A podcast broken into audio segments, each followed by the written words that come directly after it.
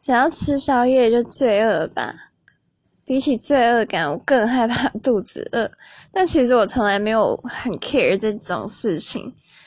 但我还蛮怀疑，就是为什么我回到家都还要再吃一次饭？就是因为我九十点十点差不多十点到家，可能就是一个仪式感吧，我不知道还是什么。就像早餐一定要吃早餐店的才有吃早餐的感觉，或早餐一定要有奶一杯什么，才像有吃过早餐。对，然后对。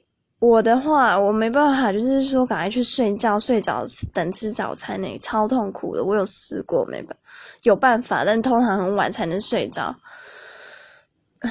对，所以我几乎都会吃啦。